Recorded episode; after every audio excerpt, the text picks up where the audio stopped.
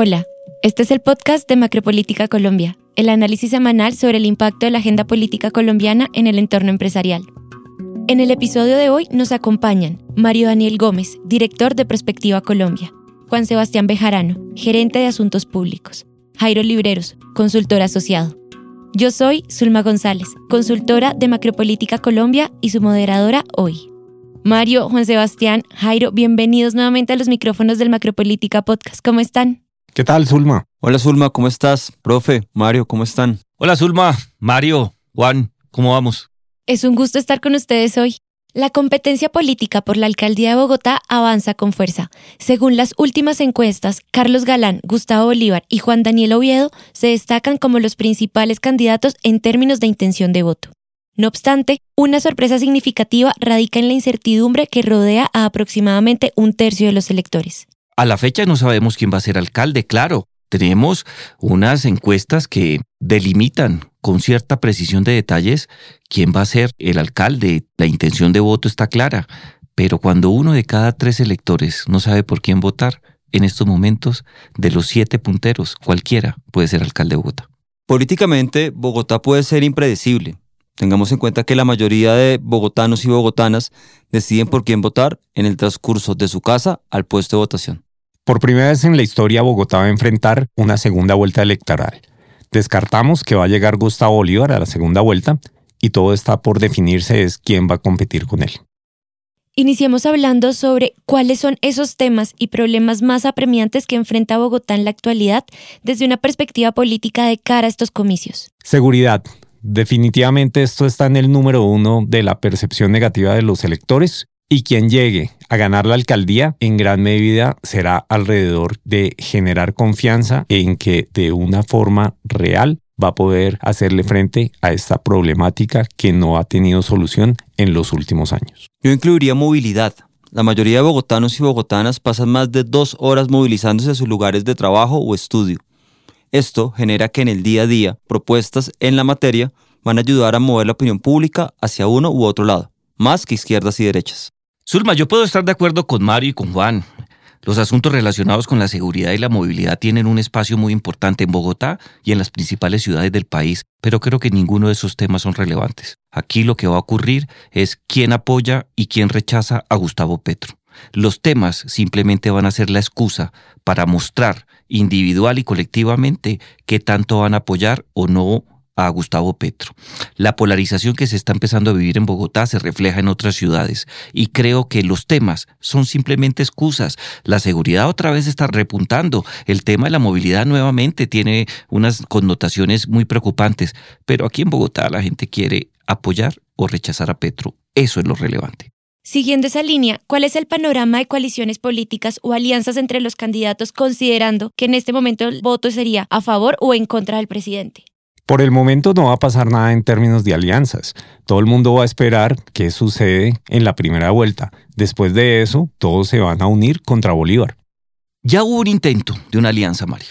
La lanzó el senador Miguel Uribe para convencer al general Vargas que a duras penas marca, si es que marca. Para convencer a Rodrigo Lara que no despegó. Y para convencer a Molano, el exministro de Defensa, que a duras penas arrancó. Esa alianza no se cristalizó por un motivo muy sencillo, porque esa alianza no buscaba sacar del juego a Bolívar, buscaba sacar del juego a Galán, y Oviedo no se quiso meter. Este intento creo que ya marca el cierre completo de cualquier probabilidad de una alianza entre los siete candidatos que puntean en las encuestas. Pero recordemos que las alianzas en Bogotá no se dan en lo macro. Las alianzas en Bogotá se pueden dar en los barrios, en lo micro, en los candidatos a diles, en los candidatos a consejo en donde podrían hacer unas alianzas para apoyar la segunda vuelta. Un poco uniendo lo que usted está diciendo con lo que dijo Mario de la segunda vuelta.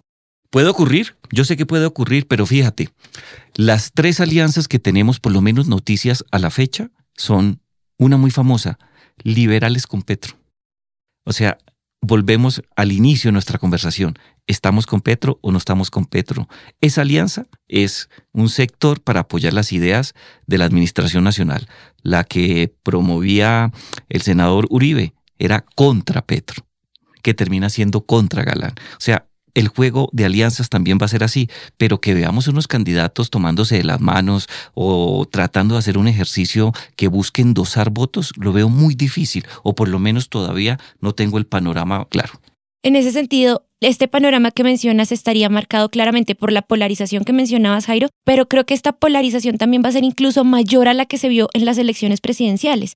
Mucho más fuerte va a ser mucho más fuerte, porque una cosa es la polarización que hemos visto en América Latina y en ciertos países de la Unión Europea frente a la izquierda y la derecha, como lo anotaba Juan.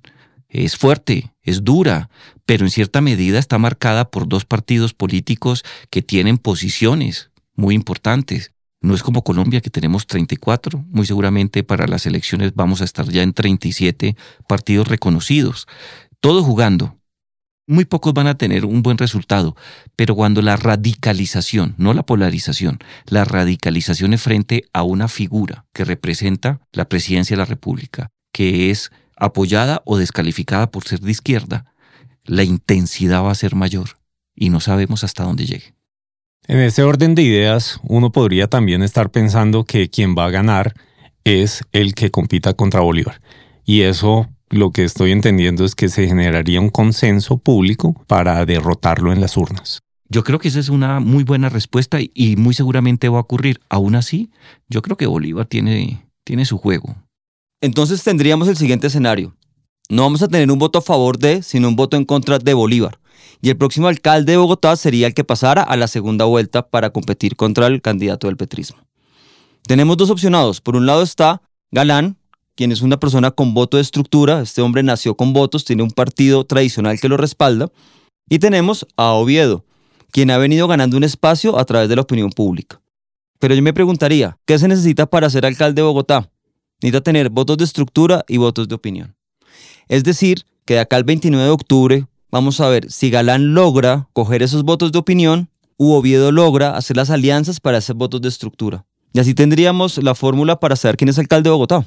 Me parece apasionante lo que dices y estoy de acuerdo con un nivel de, no sé, de polarización, con radicalización, pero yo creo que no podemos dejar de estudiar a Bolívar. La gran mayoría de encuestas considera que si Bolívar llega a segunda vuelta, que creo que va a ser así, en el balotaje es derrotado por Galán o por Oviedo. Pero yo creo que tenemos que reevaluar un poco eso. El voto radical petrista es muy fuerte en Bogotá y el voto radical de izquierda también está presente. No se puede endosar, yo estoy de acuerdo, pero si Bolívar saca más de 30% en la primera vuelta, creo que es muy difícil vencerlo en el balotaje. Pero un tercio de los bogotanos está indeciso, es decir, van a decidir por quién votar de su casa al puesto de votación. Bogotá políticamente es tierra de nadie, en donde las mareas de opinión pueden cambiar de las 6 de la mañana a las 6 de la tarde. En datos el panorama es el siguiente. De acuerdo con el Centro Nacional de Consultoría, la intención de voto por Carlos Fernando Galán del Nuevo Liberalismo es del 22%. Por Gustavo Bolívar del Pacto Histórico, 18,2%. Juan Daniel Oviedo del Movimiento Con Toda por Bogotá, el 15,6%. Y bueno, de ahí en adelante, Rodrigo Lara, 10%, Diego Molano, 5,1%, Jorge Robledo, 4,3% y Jorge Luis Vargas, 2,2%. Contemplando este panorama y también los postulados que ustedes han discutido acá en esta mesa, tendríamos un escenario en el que el 50% de los votos están al aire, como mencionaba Juan Sebastián, son de nadie. Y es ahí donde entramos a revisar qué pasa con los indecisos. Es correcto. Si uno suma los indecisos que llegan al 33%, más los que estamos descartando que llegarían a una segunda vuelta, es decir, Rodrigo Lara, Jorge Robledo, Diego Molano y el general Vargas, eso suma el 50% de los votos. Es decir, estamos concluyendo que el panorama está totalmente abierto. Claro, es más, arrancamos la discusión con uno de esos temas. Hoy día cualquiera de los candidatos puede llegar, de los que están de punteros, eso está claro, pero ojo, yo insisto en mi tesis. Si el señor Bolívar saca una tercera parte de la votación en primera vuelta, es más fácil estando Laura Sarabia como directora si ella está ahí, la mermelada va a fluir en Bogotá. Pero no a todo el mundo, a los líderes de la izquierda petrista, que garantizarían tres o cuatro puntos más para ser alcalde. Desde una mirada más estructural, y considerando esto último que mencionas, Jairo, ¿cómo cambian las dinámicas de campaña y la estrategia política cuando existe esta segunda vuelta? Cambia. Cuando uno mira lo que ha ocurrido en otros países, incluidos América Latina, algunos candidatos hasta cambian a sus estrategos porque las formas en las cuales abordo la primera vuelta son completamente diferentes en la segunda. En la segunda yo tengo el derecho a ser más radical, porque los votos que necesito son los que se identifican ideológicamente de una u otra manera. Y en un ambiente tan polarizado, radicalizado porque están votando a favor o en contra de Gustavo Petro, la dinámica de la segunda vuelta es radical. Y en ese punto Bolívar tiene mayores habilidades económicas por la mermelada, pero también porque hay un voto petrista muy fuerte. Algunas encuestas consideran que el voto de la izquierda más Petro es del 45% aproximadamente. Las encuestas que no son tan generosas hablan de un 37 a 38%. Evidentemente, para segunda vuelta son unas nuevas elecciones, las lógicas cambian completamente. Pero me parece interesante mirar cuál es la tarea que tiene ahorita cada campaña para llegar a segunda vuelta. Por su parte, Bolívar debe activar toda la maquinaria o la estructura de izquierda en Bogotá. Galán debe lograr conectar con la opinión pública, especialmente localidades como Chapinero, Usaquén y Suba, que tienen esa gran fuerza en la opinión pública. Y Oviedo debe lograr mantener ese efecto Alcacelser hasta el 29 de octubre.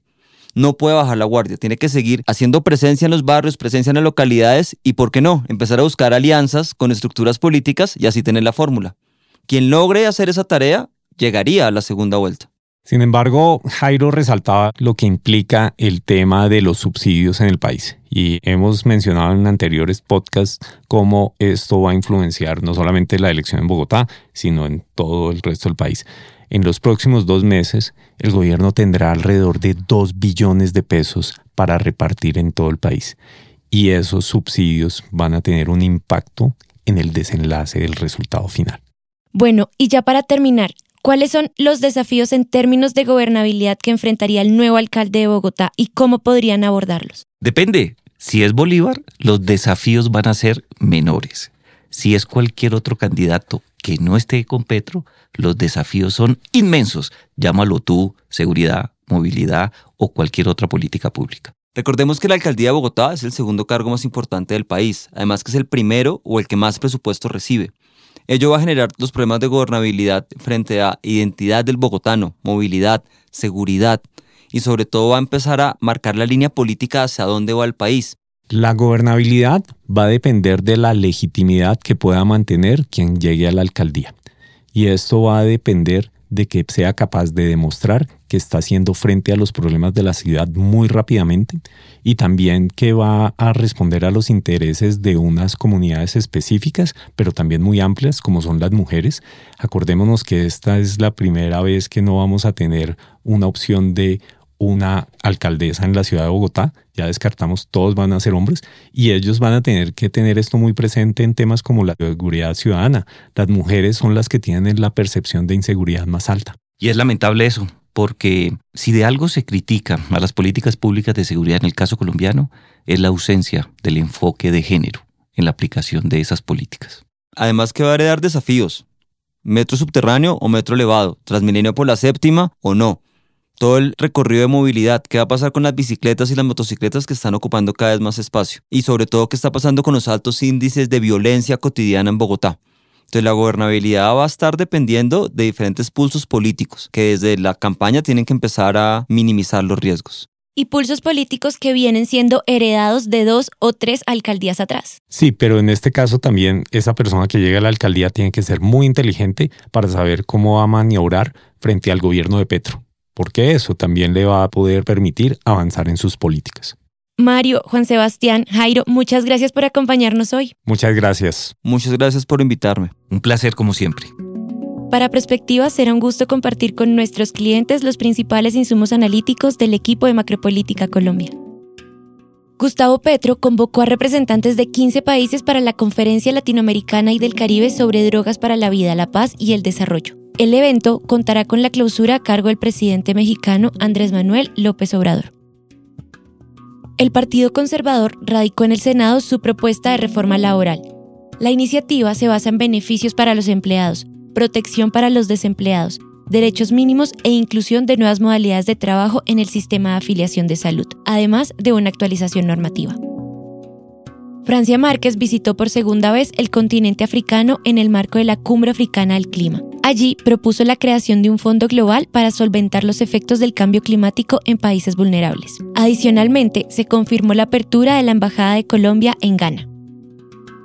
Este fue el Macropolítica Podcast, el podcast semanal del equipo de análisis político de Perspectiva Colombia. Gracias por escucharnos y hasta la próxima semana.